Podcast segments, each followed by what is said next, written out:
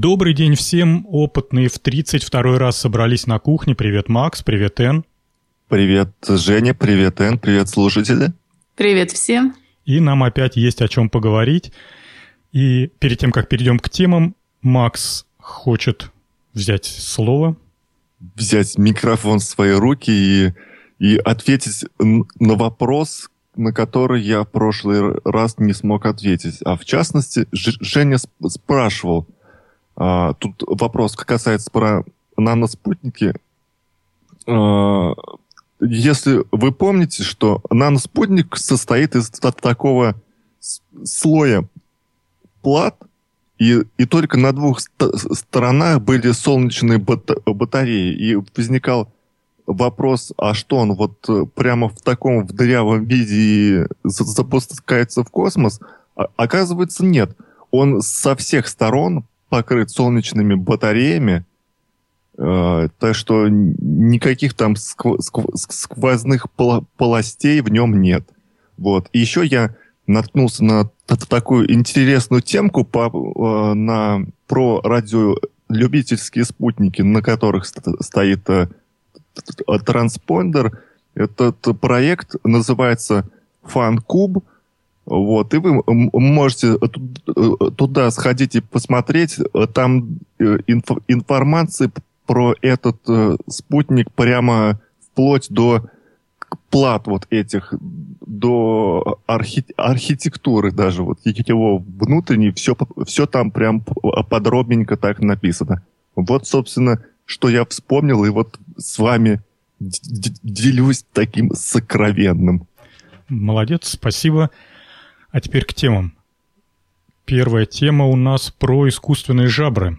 Подобрала ее Н, и начинай, а мы подхватим, тем более мне есть что сказать про все это. Это точно. Комментариев и вопросов к этой теме тут много. История о том, как дизайнеры не должны заниматься научными разработками. В общем, один корейский дизайнер представил концепт благодаря которому аквалангист, аквалангиста больше не надо таскать за собой баллоны с газом во время ныряния. И он предложил устройство с мембраной и компрессорами, которое добывало бы растворенный в воде кислород, и человек может, мог бы им дышать. И работает это все на какой-то микроскопической батарейке, которую я, кстати... Да, у меня большой вопрос. Как такая микроскопическая батарейка может справиться с таким компрессором? В общем, идея, конечно, классная. Концепт замечательный, но тут очень много вопросов. И первый вопрос – это мы вообще-то дышим воздухом, а не кислородом. Угу. И кислород для нас как бы ядовит. И, собственно, откуда взять 80% азота? И как бы азот в воде растворяется гораздо хуже, чем кислород. Поэтому нужна, нужен какой-то огромный контейнер, который бы прогонял через себя огромное количество воды, чтобы добыть нужную концентрацию азота. А потом надо еще, чтобы газ смешивался, причем смешивался в зависимости от глубины. В общем, не продуман здесь этот момент.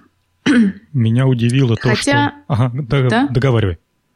Хотя вот э, космонавты, когда они выходили из космического корабля, они дышали чистым кислородом, но там дело в том, что это было в условиях очень низкого давления, а под водой, наоборот, давление высокое. Меня в этой конструкции удивило то, что чувак собирается не растворенный э, воздух из воды добывать, а, как написано в переводе этой статьи, что он планирует сделать мембраны из тончайших отверстий, размер которых меньше молекулы воды. И прокачивая через эти отверстия воду, вода каким-то волшебным образом будет разделяться на кислород и водород, водород будет утилизироваться, а кислород будет поступать на дыхание человека. Нет, это, это по-моему, неправильно перевели. Да, ну хорошо. А то я... Ну, в одной тут, тут разные источники разные говорят. Одни говорят, что он просто гидролизом будет разделять воду на водород и кислород, а другие говорят, что он будет все это прогонять через мембрану, где отверстие меньше э, размеров молекул воды, но больше, чем размеры молекул кислорода. Ну, то есть он просто типа ситом будет отсеивать воду да. от воздуха. Я прочитал дальше всякие истории про подводные жабры. Оказывается, этой темой довольно серьезно занимались, ну и занимаются, и более того, есть успехи. В качестве примера под воду собачку на три часа опускали с искусственными жабрами, и она там спокойно себе три часа провела. Правда, говорят, собаки гораздо спокойнее под, под водой, как бы, ну, на дольше им хватает кислород, то есть они более адаптированы к подводной жизни, чем человек. Но, тем не менее, вот три часа под водой с искусственными жабрами. Но все это выглядит, конечно, как огромные такие резервуары, огромные мембраны, на которых осаживается воздух, потом он как-то там собирается. Но вот эта красота, которую корейский ученый придумал, она явно просто как концепт-кар. Все красивое, но ездить не будет. Это да. Но красиво действительно. Идея замечательная. И, как всегда, мы упираемся в эту гребаную энергию, которую давным-давно уже пора, не знаю, вырабатывать. Который, уже давным-давно, Жень, добывают генераторы на свободной энергии. Вот. Ты же знаешь об этом. Ты представляешь, Макс, маленький генератор на свободной энергии и какие проблемы? Прям электролиз воды там под водой, маленький этот, два электрода, туда несколько киловольт энергии. Фу. Можно использовать энергию волн. Такой привязать аквалангиста к шарику, который бы был на поверхности. И не важно, что у него есть какая-то задача, помимо того, чтобы качаться на волнах. А можно знаете, такой старый проверенный способ. Берется, значит, ну вот в ту его приспособу в, в, в красивенькую мы заряжаем щелочь калий OH, вот, он там перемешивается с, с, с водой, а мы туда подаем э, напряжение 12 вольт с током в 10 ампер и получаем водород и кислород. Водород сбрасываем, кислородом мы дышим. Как вам моя идейка? Ну, отлично. Только Отлично. надо с собой какие-то эти таскать, да, химикаты? Химикаты только нужны, да. Энергию и кучу да, и лабораторного энергию. оборудования. Аккумулятор вот, свинцовый. Будет аквалангист перед собой тележку катить. Со щелочью. Поэтому наверное, так подумали, подумали, или решили, что по старинке с двумя баллонами оно как-то попривычней. Хотя я вот э, смотрю на все эти картинки в статье и вижу, что для того, Души чтобы, чаю. Что, чтобы вот эти воздух из воды получить в нужном количестве для человека, надо прогнать просто какую-то неимоверную кучу воды, то есть это нужны какие-то суперпроизводительные компрессоры. Отсюда будет что? Отсюда будет выброс прокачанной воды вокруг человека, который плывет под водой, будет такая турбулентность и такие реактивные струи прокачанной и обезво, обезвоздушенной воды. То есть он еще может на этих, на этих струях запросто летать, не летать, плавать, управлять ими. И, и... Пон... и, и понятно, почему все это с человеком нифига не получается. Надо нам каким-то образом... Тут, тут не, в, не в том направлении люди изыскания делают. Надо нам как-то понизить температуру тела градусов так до 12. До 20. Ну, хотя бы до 20, да. Вот. И тогда нам не надо будет столько кислорода, и даже какие-то микроскопические жабры, как у Ихтиандра в одноименном фильме, там у него прям за ушами такие две щелочки были – этого будет достаточно, чтобы напитать кислородом. А, кстати, вот по, по поводу всяких там мембран. кстати, ведь молекулы воды, они же не, не сильно же отличаются по размеру по сравнению с молекулами э, кислорода-то. Не, не сильно? И то есть там, чтобы сделать... Ну, как не сильно? По-моему, совсем сильно. По размеру именно. Ну, ты а представляешь? По-моему, не сильно. Ну, там две... Ну, ну, там меньше, чем в два раза, по-моему, там. Что-то такое. Ну, а это что? Это что, не сильно, что ли, в два раза? Нет, я слышала, ну. действительно есть такие мембраны, которые пропускают газы, не пропускают жидкости. Но у них очень, очень там, э, как бы сказать, у них мало, ну, сли, слишком э, мало, с малой скоростью нужно через них прокачивать воду. Это да. Пытаться. Либо слишком много. То есть можно и на большой скорости, но тогда надо там количество прокачанной воды, наверное, экспоненциально. Параллельно делать. Да. Много таких.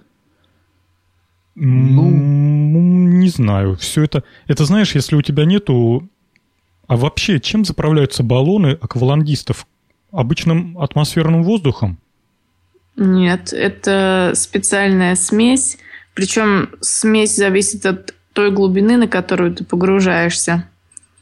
И до определенной глубины используют смесь кислорода и азота. Причем чем глубже, тем азота больше. А на, некотором, на некоторой глубине начинают использовать гелий, потому что азот становится при определенном давлении ядовитым.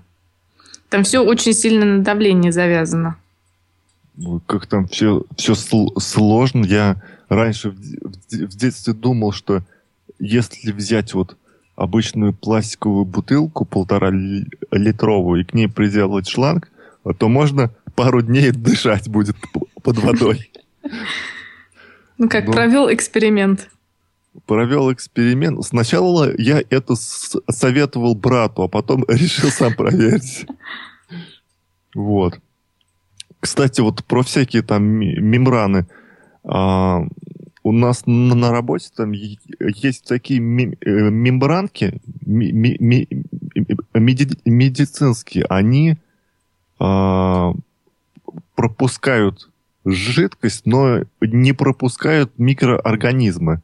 Э, то есть там очень мелкие поры и вся вот э, гадость, все бактерии, они остаются, только потому, что они очень большие и жирные, толстые, не пролазят сквозь микро-нано-отверстия. Но это же, Макс, эти бытовые очистители для воды, нет? Не то?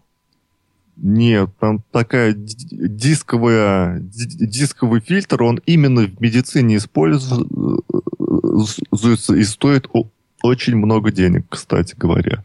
Угу. То можно за 200 рублей купить этот угольный фильтр, и он, по-моему, делает то же самое. Не, а та стоит 10 тысяч рублей. Тут можно Кстати, цистерну воды купить. Кстати, о фильтрах. Мне родственники рассказали, как раньше самогон очищали от сивушных масел. Ну и как? Значит, бралась ватка, сверху э, клался растол... измельченный активированный уголь в таблетках и сверху еще один слой ватки, и через это все прогонялся несколько раз самогон. Вот так вот. Вкуснотища. А слушай, а, е- а есть же еще какой-то способ, там для чего-то используют эм, марганцовку. Ты не знаешь, это опасно или безопасно? Ну, вообще марганцовку как бы пить особо не рекомендуется. Вот. Я еще один способ знаю. Это мне папа рассказывал. Это, значит, работает только в 30-градусный мороз. По железной плате медленной струйкой течется самогон, и все вредные вещества, они замерзают, а спирт течет дальше. Mm-hmm. Какой хитрый план. По-моему, да. таким образом через лом очищали всякие технические спирты, содержащиеся там в бензин, не в бензинах, а в топливах, в вычистных жидкостях, всяких, всякой техники северной. И это говорили, называлось пропустить через лом, потому что в качестве вот этой железяки использовали обычно лом, который там же лежал на тракторе. Его ставили под наклоном. Ну, а дальше, как ты рассказывал. Так, ну что мы будем делать с нашими жабрами? Пока... Ждать. Пока дальше Беляева никто не продвинулся, я так понимаю. Человек-амфибия лучше всех. Я думаю, дизайнера нужно этого гнать в шею вообще, из науки. Вообще дизайнер и изобретатель или конструктор — это синонимы? Или все-таки это разные? Есть, есть еще слово «конструктор». Ну, судя по этому девайсу, это очень разные вещи. Разные люди. Я вот тоже сейчас могу нарисовать микроскопическую батарейку, но не факт, что она будет работать и, и продать ее. Да. Вообще падки журналы и прочие газеты вот на такую байду.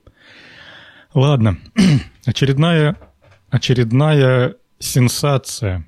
Жень, а, а может быть, вот смотри, в, в, в газетах э, такие статьи, они прибавляют рейтинг газете. Может быть, и, и нам в подкасте побольше нужно на вся, вся, всяких там чудо-очистителей на магнитной воде там mm или еще что-нибудь. Грибы-людоеды в брянских лесах, да-да. Да, у меня, кстати, мать э, купила аппарат, где, значит, э, туда наливаешь воду, и там постоянный магнит. И вода, по ее словам, становится магнитной и очень полезной. Да? Я пил, пил такую воду, вот жду, когда поздоровею, там, не знаю. Так. Ну, жди, жди, расскажешь потом. Поделишься потом. Самое главное, внимательно следи, не начнет ли третья рука расти. Из, из, из головы откуда-нибудь. Создан нанокомпозит, который легче воды, но прочный как сталь. Очередные, очередные комбинации разных материалов и единственное, чем здесь как бы хвастают, то, что они не спекают, там не структурируют, не выращивают эти кристаллы, а наконец-то с помощью 3D-лазеров напечатали на 3D-принтере такого принтера Nano Scribe. Мы, по-моему, про него как-то один раз даже говорили, про эти принтеры э, лазерного спекания. И в результате у них получился... А, сейчас, секунду. Они спекали полимер и что-то там с алюминием связанное. И получилось у них необычайно прочное, прочнее, чем сталь, вот, и легче, чем вода, ну, потому что там больш, большая часть полимера обычного находится.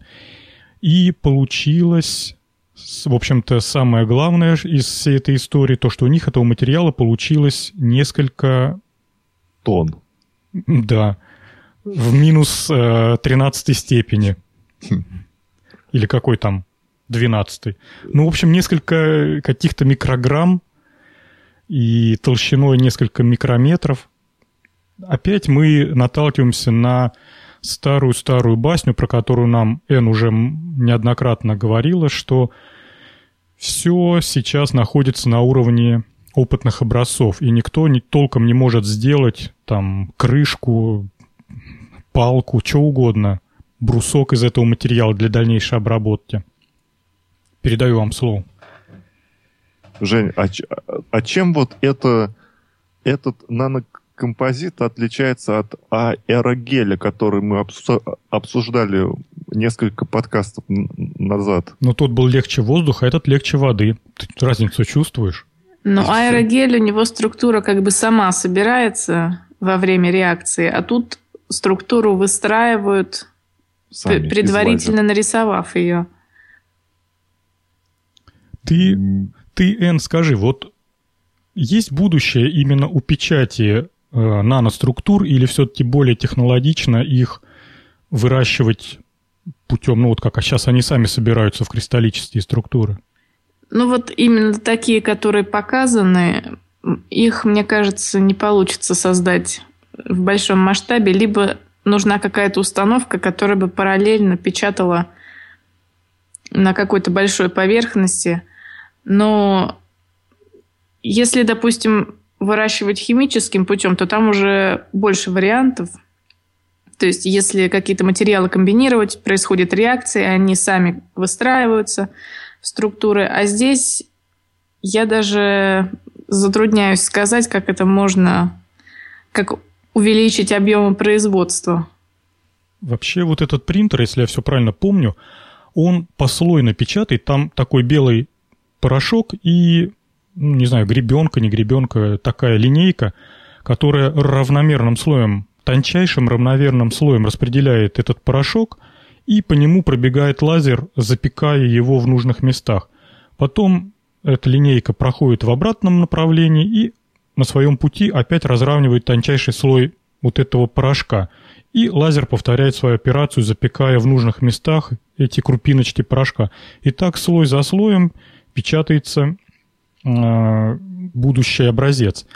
И я так понимаю, тут вся химия, вся магия этих вещей, это в том, чтобы в этот белый порошок, белый порошок, в этот порошок на накомбинировать разных э, присадок, разных дополнительных компонентов, а лазеру, в общем-то, по барабану, что спекать, и это еще в 60-х годах э, столевары на всяких заводах придумывали композитные материалы, с, сплавляя между собой или сваривая там совершенно какие-то разные э, материалы.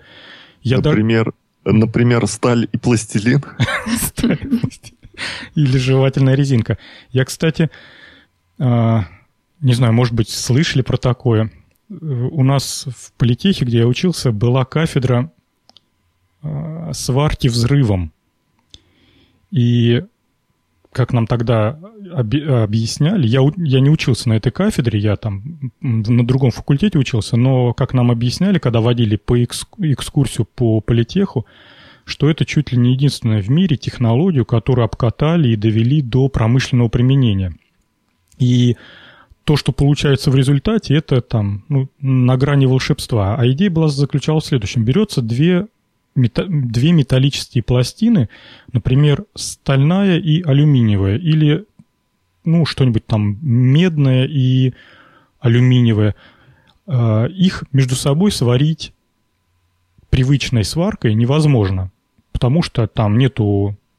Чего нету? С припоя. Ну, в общем, нету такого способа. Такого электрода нет, в общем. Да, технологического.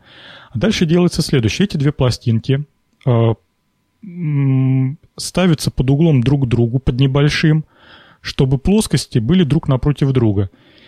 Э, на сторону одной пластины закладывается взрывчатка, все это убирается на полигон, взрывчатка взрывается, и одна пластина такой бегущей волной прижимается к другой. Давление в очень узкой точке, ну там буквально там несколько миллиметров или даже доли миллиметра, но очень высокое давление и очень компактное. И происходит, как нам объясняли тогда в политехе, перемешивание частиц материала, и вот этот сварной шов, он, по сути дела, композит из двух материалов. Так это все вот было 60-е, 70-е годы. Ну, а сейчас-то ого-го, все принтерами прижигается прожигается. Взрыв... А, кстати, что Взрывчатка кончилась. Взрывчатка. А, слушай, а тут же должен быть лазер-то не маленький, чтобы вот так вот все поражечь-то плотным пучком. Наверное, какой-то большой. Ну да, и мало того, что лазер большой, так тут слоими совершенно тончайшие. То есть я так смотрел, когда видео, ну не про это, не про этот материал, а как на этих принтерах печатают, там какие-то тысячи и тысячи проходов, тысячи и тысячи слоев. То есть это мало того, что лазер мощный, так это еще и очень долго, пока он там все это прорисует. И получается, что на изготовление чего-нибудь более-менее крупного тратится просто огромное количество времени и электрической энергии. То есть еще не, не скоро у нас будет лом из нанокомпозита, на который мы скоро. будем Опять, Макс, не хватает нам энергии. Где же эти ухри? Свободную энергию. Ребята, приносите, мы уже согласны на свободный. А представляете, то есть там новая водка, э, которая вот так вот очищается от сивушных масел пропусканием через вот лом из нанокомпозита. Это вообще, это вообще изюминка. Это можно прямо на бутылке писать. И только наша водка очищена с помощью лома и такой-то матери. Лом, лома, матери и, и, и, и нанокомпозита. И нанокомпозита. Ну что мы, одобряем это или вообще? Мне кажется, не скоро еще Баба Машин свекольный самогон мы будем вот так вот пропускать. Да. Ну, не знаю, может, детки наши соприкоснутся с наноматериалами в количестве больше, чем чайная ложка. Посмотрим. Так. Посмотрим, сказал Эн и э, поскучнел сразу. Да. Какая там у нас следующая темка? А следующая темка опять нам подготовила Н, и она про доброе, вечное. Про планктон. Про планктон. А почему про планктон? Это же это, дизайнерство квартиры, это как это, интерьер украшать. Ну, украшать интерьер с помощью планктона. Ну, давай. В общем, существуют в морях и океанах особые микроорганизмы, которые светятся ночью. То есть этот, это называется биолюминесценция. И у предпринимателей с известного нам сайта Kickstarter возникла замечательная идея. А что если налить культуру этих микроорганизмов в баночку, и она будет ночью светиться? Замечательная идея. Только тут один деликатный момент. Светятся они только тогда, когда их трясут. Да, серьезно? Да, потому что у этих микроорганизмов биолюминесценция возникает как защитная реакция на хищников. То есть, если колеблется вода, они начинают светиться. Mm-hmm. А так они не светятся. Эх, все, все испортили. Я-то вообще да. думал расставить их по квартире, и так будет ночью. А тут mm. идея была в чем? Чтобы сделать такого домашнего питомца ребенку. Потому что это же животное. Животное. В общем, они налили культуру этих бактерий в вазу в форме какого-то зверька и сказали детям, вот чем вы будете лучше за ним ухаживать, тем он будет ярче светиться. И все. И дети из него вытрясли всю душу. Да, и никакого щенка не надо, ни котенка. Вот поставил бактерии, то есть днем их надо просто ставить на свет, там периодически менять культуру, подливать им пищу, и все, замечательно. Замечательное домашнее животное. Я, кстати, и хотел спросить, они вообще же, как живые организмы, наверное, помирают? Ну, каждые три месяца их надо менять. Блин, вот тухри купцы, блин, вообще. Из, из всего деньги сделают. Это же... И причем вы видели, сколько там? Там в три раза больше профинансировали, чем надо было. То есть это вполне успешный проект. Если вам надо 168 тысяч долларов, придумайте, как собрать светлячков в банку, если их потрясти. Да, и ферму со светлячками. Или можно тоже какие-нибудь, каких-нибудь домашних питомцев из, из плесени делать. Тоже живые организмы. Мне кажется... Я, я почему-то подумал, что проще всего это хлеб не убирать в, хлеб, в хлебницу. Вот оно, домашнее животное. Да, продавать, продавать хлеб. Я готов. Да, давайте запустим на Кикстартере. У меня целый подоконник пустой, я на него разложу. Интересно, вот, а, вот за, зарядка на, на, на свету, она же длинная же по времени, долгая. А нельзя ли путем опускания двух электродов и включения в сеть ускоренную подзарядку делать будет? Макс, Макс, я думаю, что можно. Им не надо заряжаться на свету, у них не, не тот эффект. Они, наверное, светятся путем траты энергии своей жизненной. Да, они из пищи получают ее. Так же, как и светлячки. Им вот не надо днем вылазить на солнышко, растопыривать свои брюшки и впитывать фотоны, чтобы потом по ночам их выплевывать назад. Я, я помню, как мы в детстве с, сосед, с соседом ходили на свинарник, где росла полынь, и там собирали этих светлячков. Причем светились почему-то немногие из них. Вот что странно. Ну, светлячки — это же червячки, да? Нет, это на божьих коровок похоже.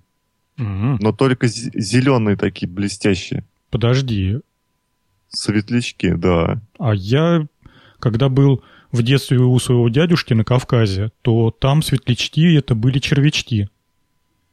Ну, может, это что-нибудь другое светится. Вот, и они... Их же много всяких насекомых, которые а, ну, светятся. может быть, действительно. Но вот там были такие чер... больше всего похожи на небольших червячков, и светились у них попки, ну, самый краешек, кончик тела, и такие они были как совсем не похожи на тех, кого ты описываешь.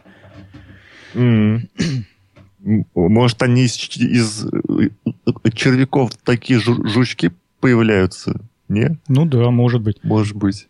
Я еще хочу про этих ребят сказать. Вы, если полистаете страничку на Кикстартере туда подальше, как же, как же у них заточена голова вот ко всяким маркетинговым этим делам, ко всяким забытовым э, направлениям. Как все грамотно продумано. Ведь идея-то пустяковая, по большому счету. И вот так, если не окружить вот таким антуражем, то кого заинтересуешь банкой воды, в которой плавают какие-то бактерии? А нет, они создали вокруг этого целую идеологию. Целый мир. Целый мир, да, вот, это самое лучшее. Разные формы банок.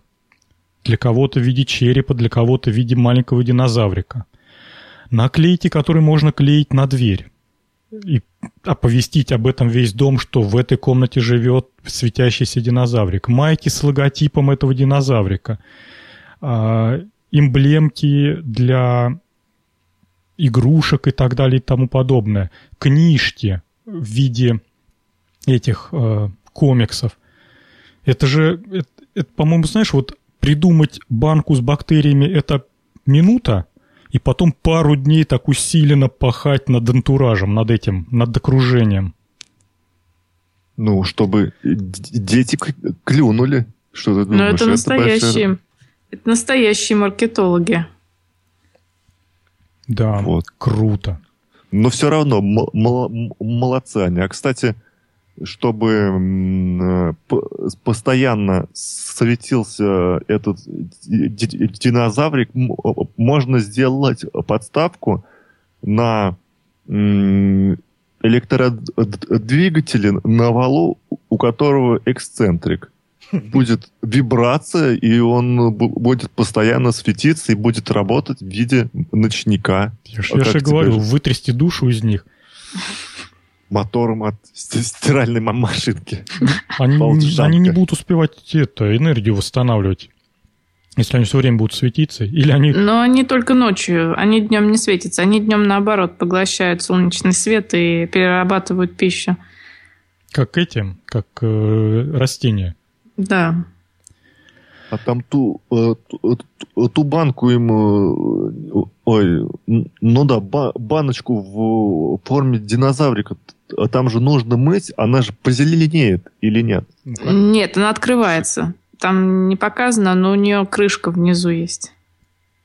Ну. Макс, наверняка будет идти как, э, как комплекты для чистки бассейнов, там всякие жидкости для промывки, протирки. Ферри.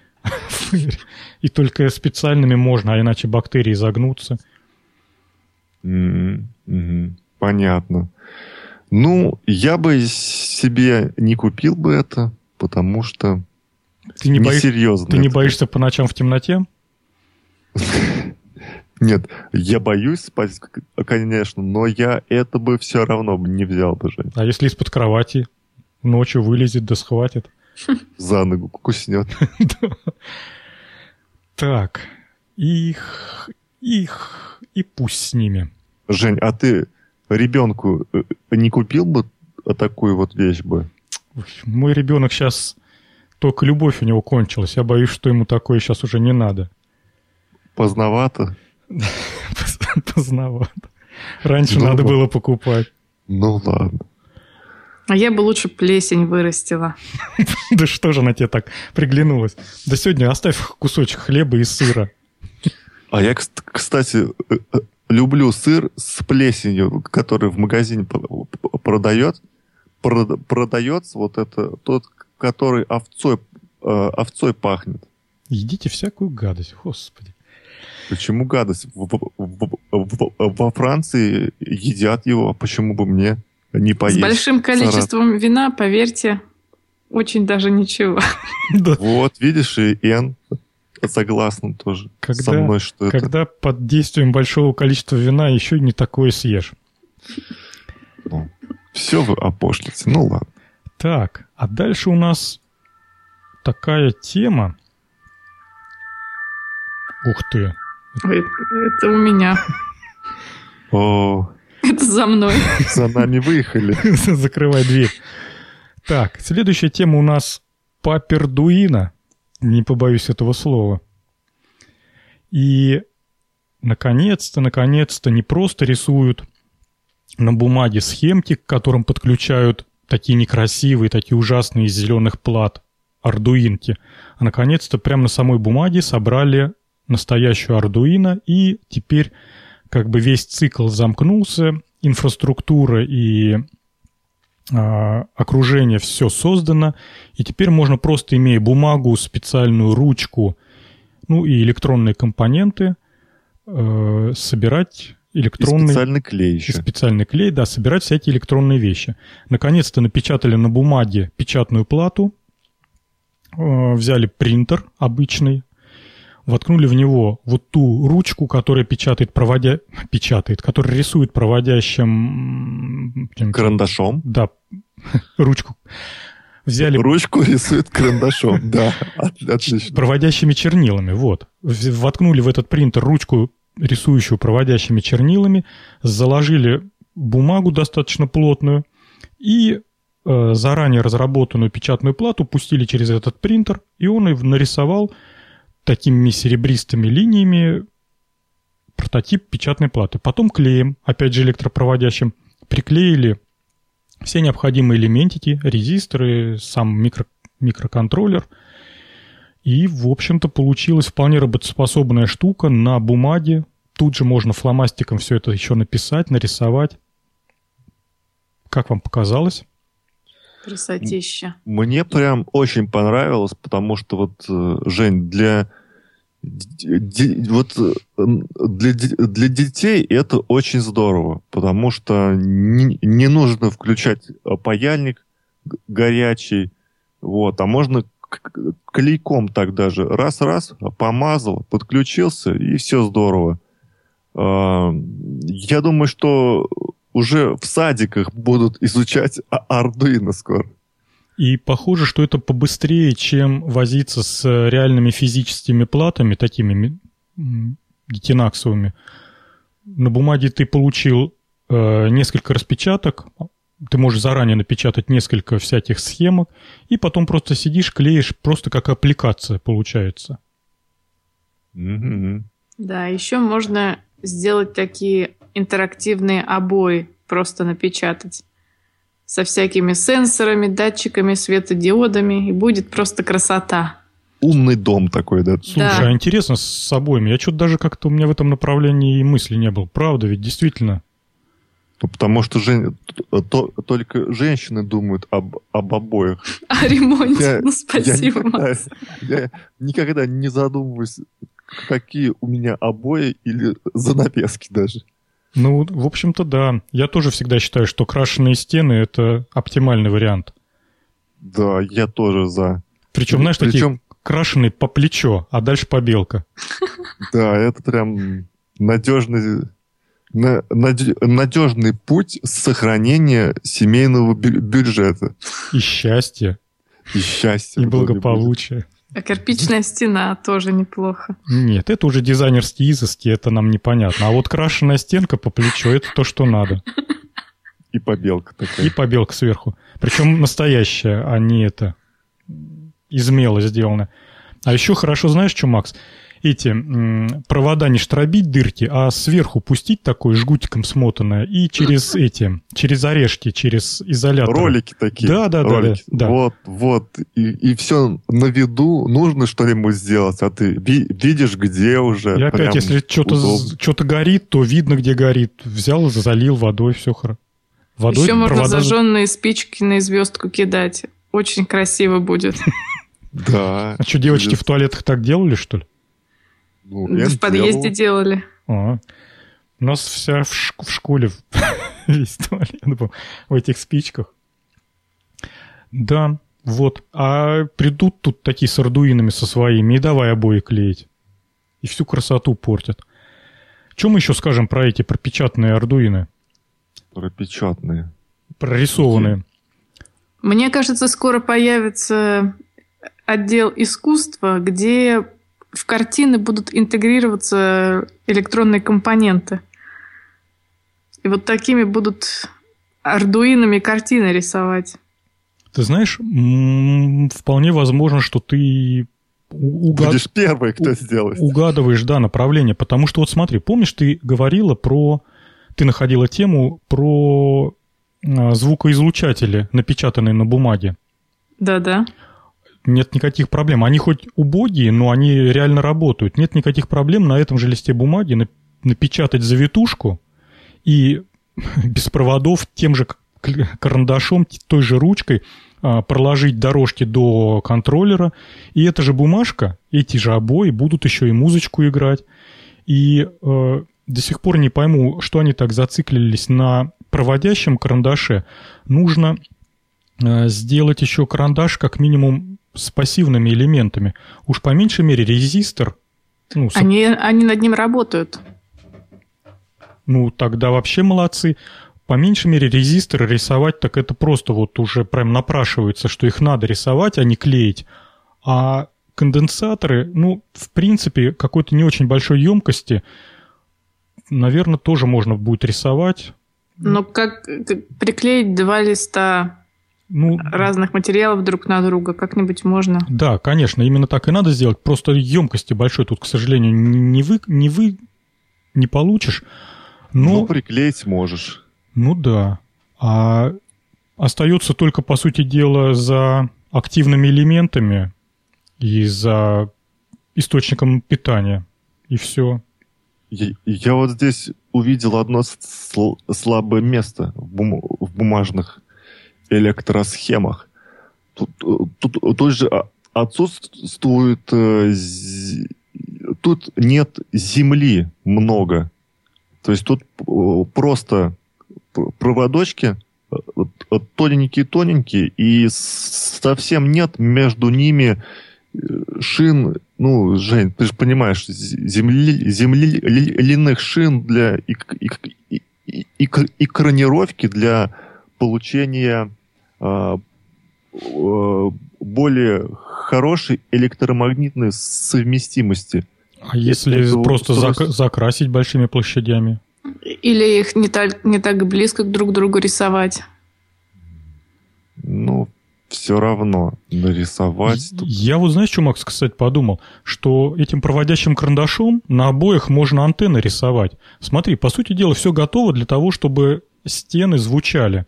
Ты рисуешь антенну, ты э, сейчас однокристальные радиоприемники уже, в общем-то, вещь ну, Не состоявшаяся. новость. Да. Да. абсолютно. То есть это микроскопический чипик, в котором есть все необходимое для того, чтобы реализовать а, радиоприемник. Ты рисуешь антенну, такую длинную, красивую, может даже с вензелями. Ты рисуешь катушку. Я так думаю, что катушку нарисовать также вполне реально. Она, конечно... 3D? 3D принтером. Ну, подожди. А если ее рисовать просто как улитка? Ну, можно. И просто несколько секций, понимаешь, да? То есть эту... м, Ну, я понял тебя. Да, не, не наращивать ее до бесконечности. Тем более для УКВ количество витков не, не ахти какое требуется, поэтому, может быть, и прокатит. Э, излучатель, динамик, тоже уже вопрос решенный. Конденсаторы, вот как раз для УКВ нужны конденсаторы маленькой емкости, поэтому идея N тоже сработает. То есть, в принципе, все есть для того, чтобы обои звучали, принимали радиостанцию «Маяк», без чего, в общем-то, ни одно утро нормального человека не должно происходить. Эн, Эн а у, у тебя, по-моему, был, был, был свитер, что ли, вот там с ардуинкой, да? Или, или, или платье, что ли? Юбка или... у меня есть до сих пор. Ну как, она вот прошло уже много времени после покупки. Расскажи нам, Женя, как она, не знаю, сидит, Живет. не сидит, работает, не работает. Ну, я ее носила два раза на вечеринку, и оба раза она выжила. То есть все пока работает. А народ офигел? Конечно, это была вечеринка с темой научная фантастика, поэтому я очень хорошо вписалась в антураж. Молодец.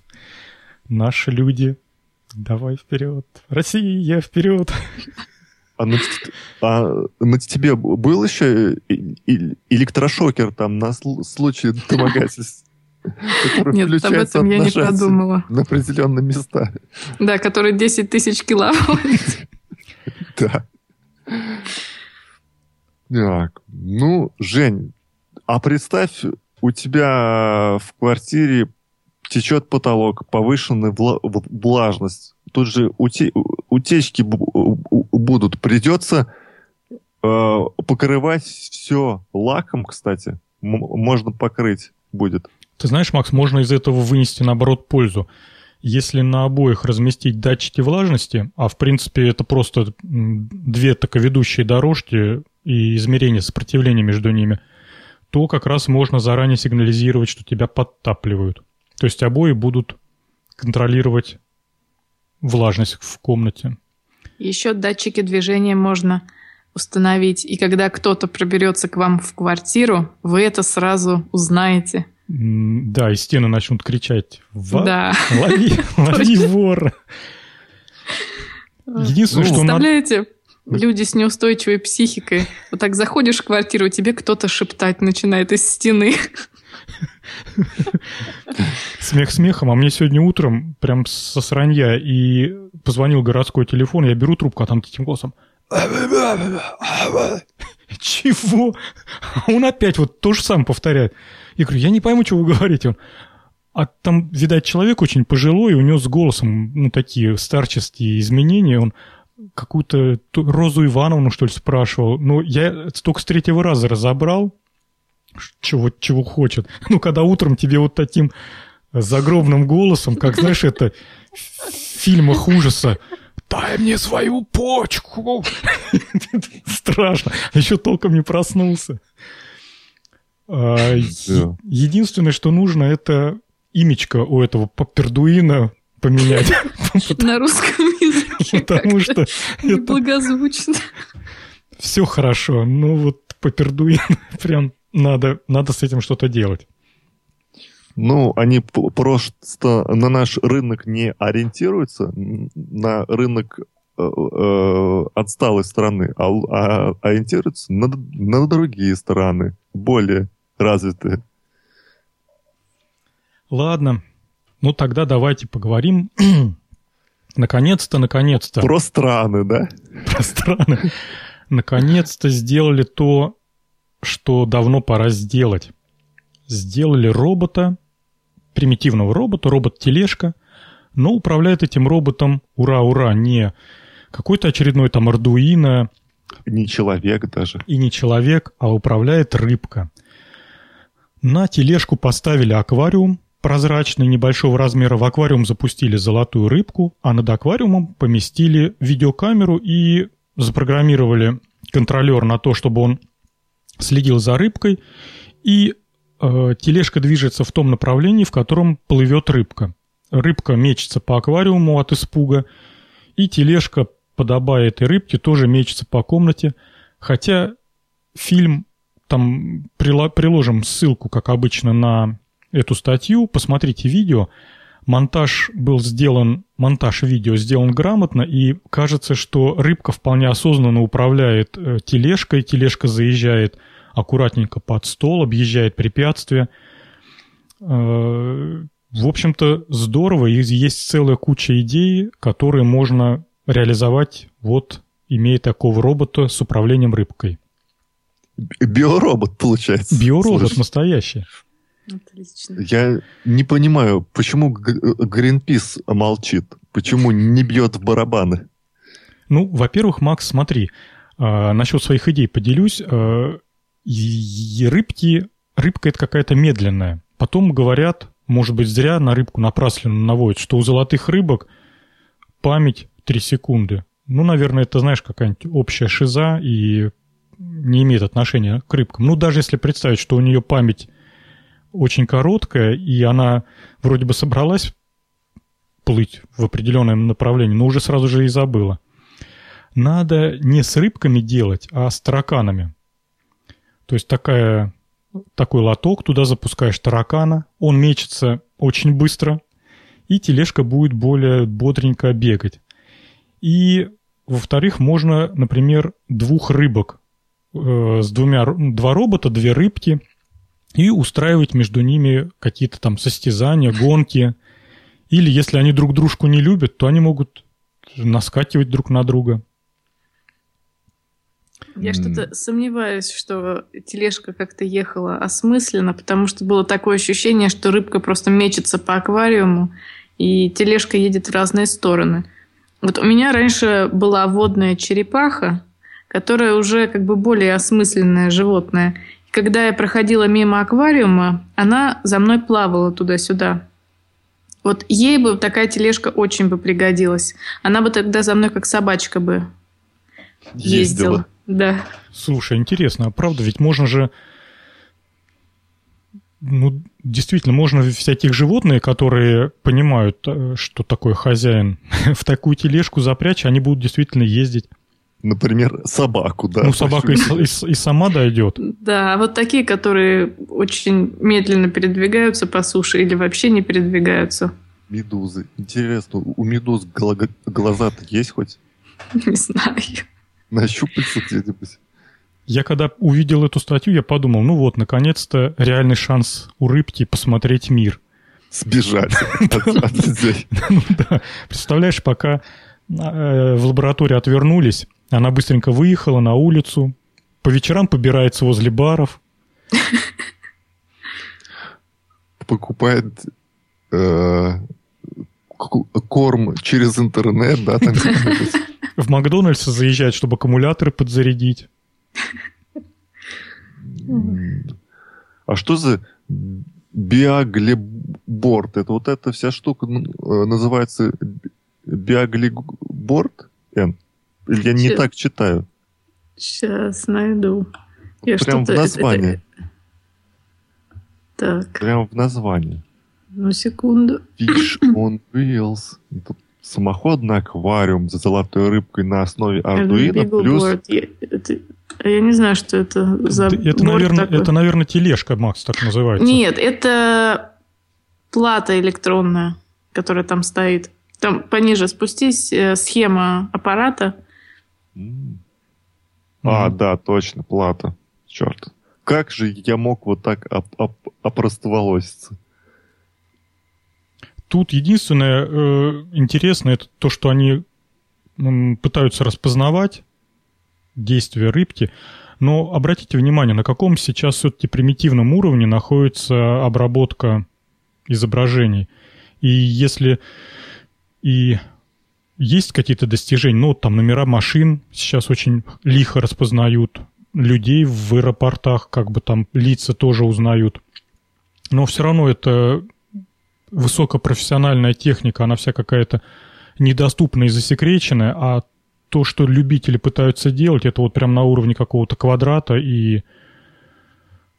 Но за... Ну, Жень, еще лет 10, и мы продвинемся еще, еще более. В рыбку будут вживлять электроды, в голову там ей, а саму, например, не воду ложить, а привязывать хомутами к самой тачке и поливать водой, например, такой струйкой.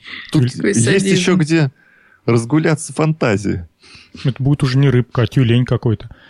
Сейчас, знаешь, все идет каким-то... Вот все, что с распознаванием, все идет каким-то экстенсивным путем развития. Нету никакого прорыва такого принципиального. Сейчас просто идет наращивание ресурсов и вычислительной мощности. А считаем... Ну, алгоритмы, конечно, совершенствуются, но они совершенствуются только потому, что мы их как бы быстрее и мощнее можем обсчитывать. Нету вот этого принципиального э, прорыва то есть никто до сих пор не изобрел аналог человеческий глаз плюс человеческий мозг. То есть вот это вот аналоговое, аналоговое распознавание. Мы все пытаемся сейчас аналоговый мир превратить э, в двоичный код, а потом этот двоичный код стравить в вычислительной машине с каким-то алгоритмом, потом его переработать и на основании этой переработки принять решение, что это там рыбка и что она плывет в этом направлении. Подождите, потом появятся квантовые компьютеры, супербатарейки. Тогда уже как-то быстрее все пойдет. Я боюсь, что если сейчас вот а, то, что у нас нету энергии на ну, Земле. Как, ну как нет? Ну, вот в, так, в таком количестве в нужном... Розетка же есть у меня. Вот, вот энергия. Что еще надо? Это просто попытка нам дать возможность изобрести все типа следующий шаг сделать. Просто если сейчас человечеству дать неограниченное количество энергии, мы перестанем развиваться, и мы просто понастроим до хрена всяких мощнейших компьютеров, и вместо того, чтобы совершенствовать алгоритмы и вообще разрабатывать новые, мы будем на старых компьютерах просто быстрее считать. Ну, потому что возможность такая есть. Жень, людям не, не, не нужны э, в компьютеры, что-то там обсчитывать. Людям ну, нужны доступный кредит и ипотека. Да. Так что... И гамбургеры какие-нибудь. Гамбургеры. С Кока-Колой. Кока-Колой, да, и все. И все. Так, ну, ну, ну что мы обви, Обвинили человечество, молодцы, и все. Закрываем тему. Закрываем. Ну что? Я думаю, все-таки это а, ну ладно, закрыли, значит, закрыли. Нет, я да. скажу, что если у вас одновременно дома и рыбка, и кот, то такая штука, по-моему, будет полезна. Рыбка сможет... У рыбки повышаются шансы смотаться от кота. Ну, в целом, мне, мне, мне кажется, это вообще бестолковая подделка, которую не, не знаю, где можно применить в домашнем хозяйстве, я имею в виду. Вот. И я считаю, что настоящий робот это где стоит видеокамера, которая транслирует картинку к, к, к тебе на пульт, а у, у, у тебя пульт, который управляет этой вот э, всей тачкой. Вот, я считаю, это самый такой правильный робот вообще. Да. Я бы для черепашки такую сделала. Для рыбки, мне кажется, рыбка не понимает своего счастья. Так, ну что, давайте мы сегодня как мы бодренько-то прошли. Что-то у нас тем мало оказалось. Ладно, следующая тема у нас а, про первый мобильник, про первый мобильник и про паритет между Америкой и Советским Союзом. Кто же первым сделал сотовый телефон, или, наверное, все-таки в контексте этой статьи лучше говорить, кто первым сделал мобильный телефон. Давайте я начну, а... Мы поддержим. Да, тебя. я, Макс, надеюсь на твою поддержку. Я там нашел схемы этих первых телефонов. Угу. Ты посмотрел же, да? Да, смотрел. Значит, поехали. Есть такой изобретатель Леонид Куприянович, и в 50-х годах в Советском Союзе этот Леонид э, сделал первые средства связи, мобильные, компактные, и были реальные опыты. Он, например, мог позвонить человеку, э, находясь в автомобиле, он ехал за рулем, поднимал трубку, набирал номер на дисковом номеронабирателе, отвечал человек на... Дозванивался на городской телефон, человек ему отвечал, они о чем-то разговаривали, он клал трубку, продолжал ехать, потом звонил телефон у него в машине, он поднимал трубку, разговаривал. Казалось бы, фантастика. Причем, еще раз напомню, это 50-е годы, уже в 1957 году э, статьи начали появляться в журналах в «Юном технике», в «Науке и жизнь», э, в журнале «За рулем» были статьи. То есть он все это изобрел еще раньше. И потом он долгие годы свои развивал все это и задались вопросом, так кто же был первым изобретателем сотового телефона? Он или же небезызвестный... Как его фамилия-то сейчас? Куприянов. Нет, нет, нет. А второй-то изобретатель. Второй? Не Купер. Да, да, фамилии да. похожи. Да, Мартин Купер. Кто... И вот сейчас, значит, обсуждают. Мартин Купер в Америке э, телефон сделал там в 70-х годах, и в 73-м году он сделал первый звонок. Причем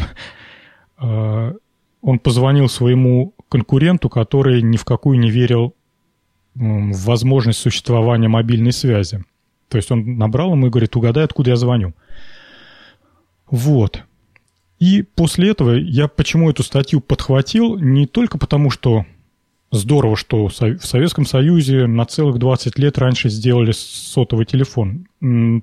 Просто сейчас какой-то нездоровый ажиотаж вокруг этого а, Леонида Куприянова. Народ не хочет внимательно посмотреть, что сделал в свое время Мартин Купер и что сделал Леонид Куприянов. И сейчас вот опытные на кухне попытаемся а, расставить все точки над «и». Но здесь, э, Жень, ведь на самом деле это у, у них были не мобильные телефоны, вот в, том смысле, в, котором мы их сейчас представляем. Это скорее были радиотелефоны, а базовой станции служили вот эти тетеньки, которые занимались подключением абонентов к, к одному или другому городу, где находился вызываемый корреспондент. Макс, ну, во-первых, ты чего-то путаешь. В 50-х годах уже были автоматические станции. Тетеньки, барышни ушли из эфира где-то сразу перед войной или после войны, поэтому уже все... В конце... Нет, моя бабушка работала на станции еще, ну, явно после войны.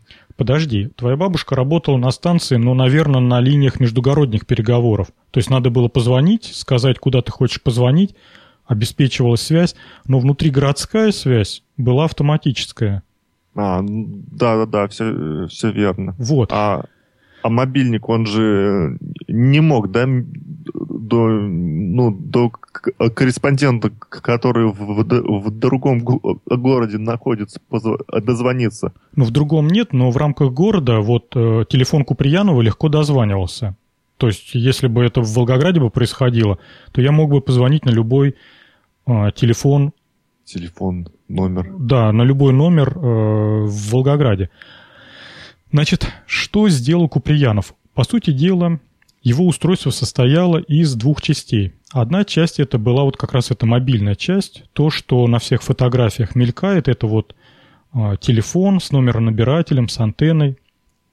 А, а вторую часть ее как-то вот убрали из эфира, и на схеме ее только видно. Эта часть оставалась дома у этого Куприянова и подключалась вместо телефона, вместо телефонного аппарата в телефонную розетку. Значит, смысл был такой, когда а, Куприянов, вот этот Леонид, брал свой телефон, нажимал там определенные кнопки, то по радиоканалу э, устанавливалась связь с, вот с, той, с тем устройством, которое у него оставалось дома, и э, то устройство делало набор номера, то есть э, передавался по радиоканалу импульсы номер набирателя, эти импульсы повторялись и набирали номер как будто это делал телефонный аппарат, подключенный к розетке.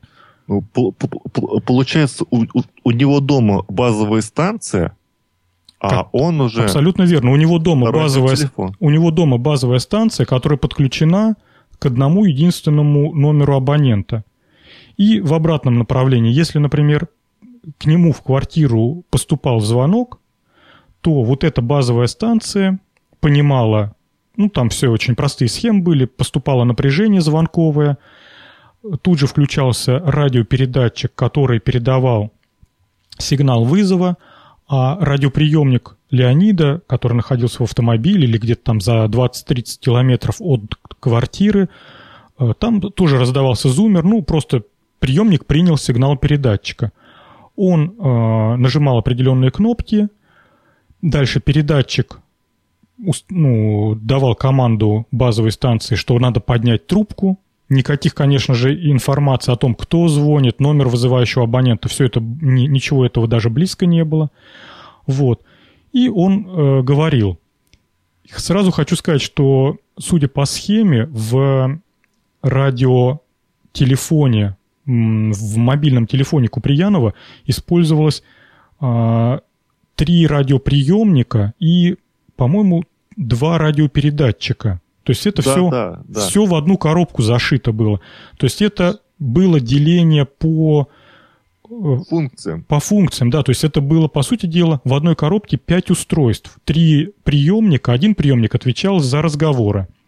Один приемник отвечал за то, чтобы понять, что дома кто-то зазвонил. Это были разные радиоприемники. А чем же занимался третий? Наверное, два радиоприемника было. И... По... Э, ну да, был, смотри, прием... Было два передатчика, один, значит, э, набора номера, второй передатчик для размыкания, и, и был приемник тонального вызова абонентов.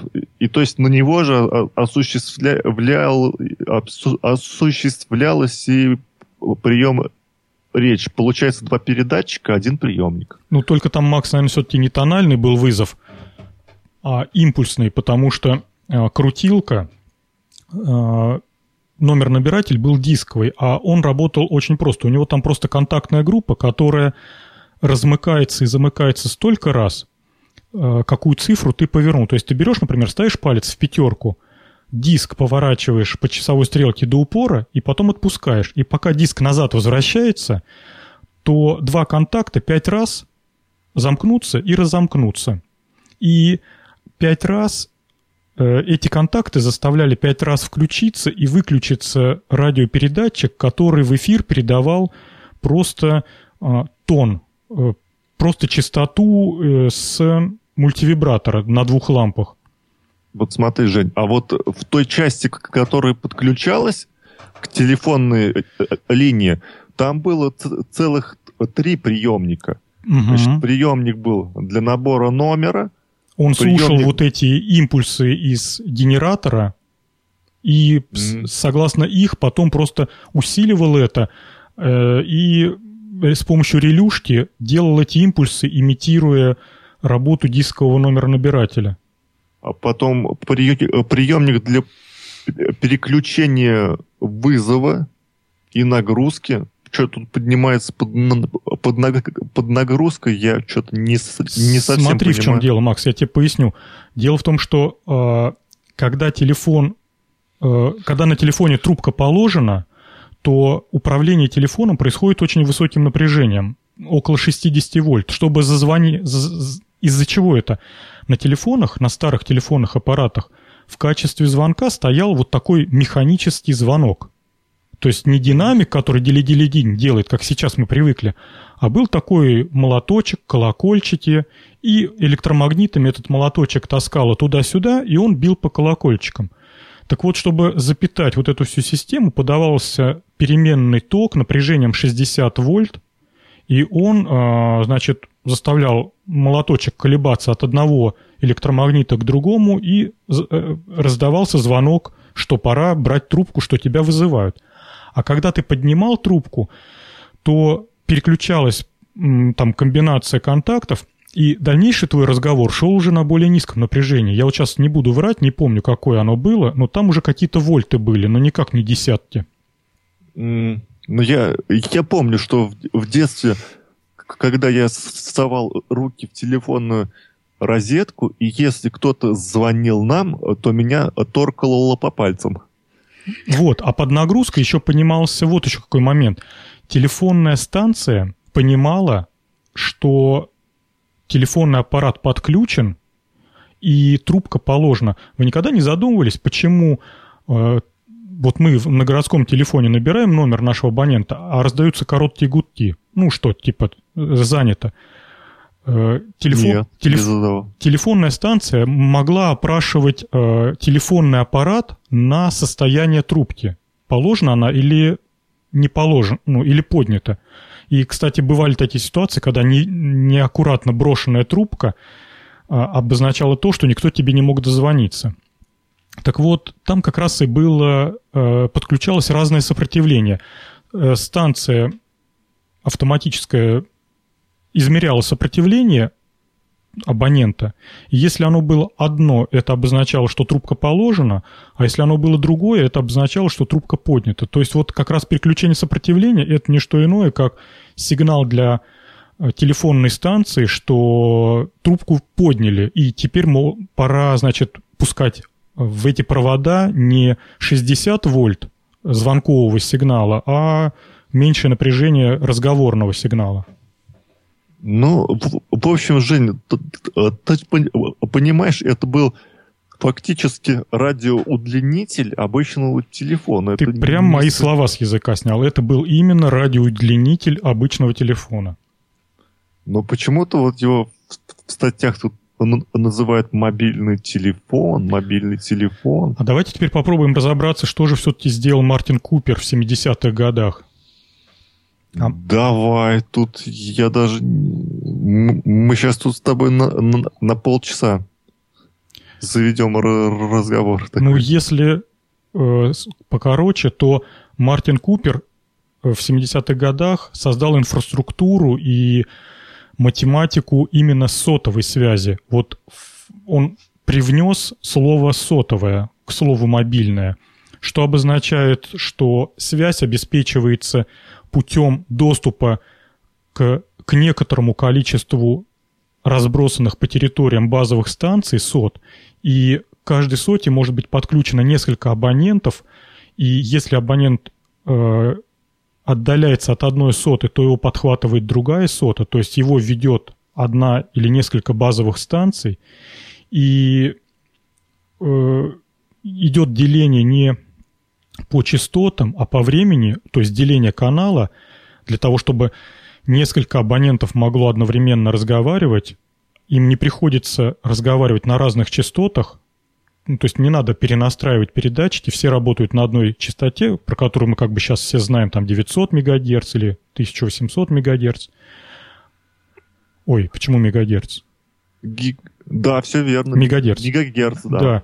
Вот, а там было деление по времени. То есть это вот был задел, это был, скажем так, первый протокол, первые стандарты реальной GSM-связи. Не в том виде, в котором она сейчас у нас есть. Это все-таки тогда еще не было GSM. Но все зачатки, все заделы были именно вот тогда созданы. И поэтому вот Мартин Купер, как не прискорбно и как не жалко сделал действительно то, чем мы сейчас пользуемся, а Э, Куприянович сделал просто удлинитель. Хотя вообще Куприянович легендарная личность, и надо отдать должное, что для радиосвязи он сделал в России, в Советском Союзе очень много, и его работы пошли и в космос, и в, в наши первые приемники-передатчики Алтаи, которые стояли в машинах. Правителей. Правителей, да. Жень, мне, мне кажется, Н уже уснула там. Нет, я Чем записываю, конспектирую. Конспект. Все-таки, Жень, мне, мне кажется, что Мартин Купер был... Его вклад более весом в сотовую связь, чем нашего Леонида Куприяновича.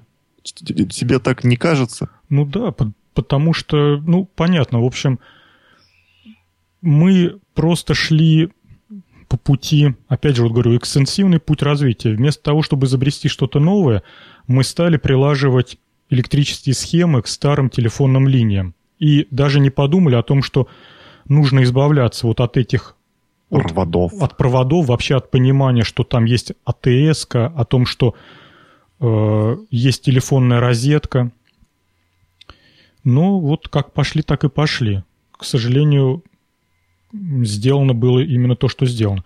Хотя, как э, поделка, ну, выходного дня вряд ли ее можно назвать, ну, как поделка радиолюбителя, такой удлинитель телефонного аппарата, наверное, в те времена был просто какая-то восхитительная восхитительность. Я так сейчас себе могу представить, что ты, находясь где-нибудь на рыбалке за Волгой, да, за Волгой, можешь поговорить о чем хочешь. Да.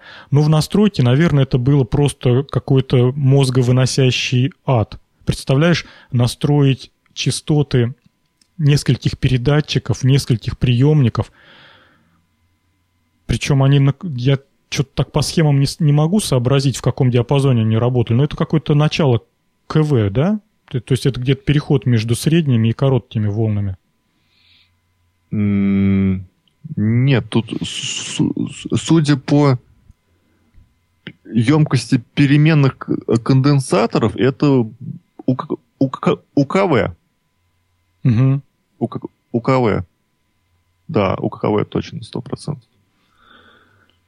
Ну, что а можно раз сказать? УКВ, значит, это все-таки уже сразу прямая видимость. То есть это даже не, э, не армейские радиопере, радиопередачи. Ну, да тут... Ну, кстати, G, G, G, GSM это же тоже у, у КВшка, по сути дела. Ну да. Частоты. Вот. Так. На Хабре в, в комментариях, кстати, хорошая фраза была, что Куприяна, Куприянович, он по большому счету подключил переносную радиостанцию армейскую к телефонной линии и сделал адаптер э, для обслуживания вот этих телефонного протокола? Ну, как бы да. Грубо говоря, да. Ну, Жень, а ты за нашего отечественного или за американца? Ну, почему? Конечно, я за нашего. Тут даже сомнений нет. Но просто не надо э, раздувать из этого какой-то ажиотаж. Я Почему, еще раз скажу, почему я эту статью подхватил? Потому что как-то она одновременно вылезла на целую кучу ресурсов. И на Хабре она появилась, и в каких-то там новостных лентах, и там на РБК где-то она вылезла. И везде так, так все это преподносится, что э, в очередной раз американцы украли у нас нашу идею – все идеи, да, и, вот какие плохие. Да, и радиоприемник они украли у нас, и телевизор они украли у нас, и вертолет они украли у нас, и первый и... сот мобильный телефон украли. Все, все украли, все да. разворовали. Но Ух, тут, какие плохие. Тут нужно все-таки, знаете, как, как говорится, брать электрическую схему, открывать ее и смотреть, что сделали э, одни ученые, что сделали другие ученые. Они сделали оба, оба ученых сделали отличные вещи, только но один... Разные. Да, но, но разные, поэтому их между собой мы сравнивать не будем, и, э, и вам не советуем делать эти некорректные сравнения. А то получится по первое число. А то поставим в угол. Так, ну, в общем-то, у нас все темы. Все темочки. Да, час двадцать. Так, ну что? Как... Будем тогда закругляться, раз все так сегодня быстренько прошло. Радужно все. Мы быстренько рассказали, показали. Так, всем пока. Увидимся и услышимся через две недели. Пока. Всем пока.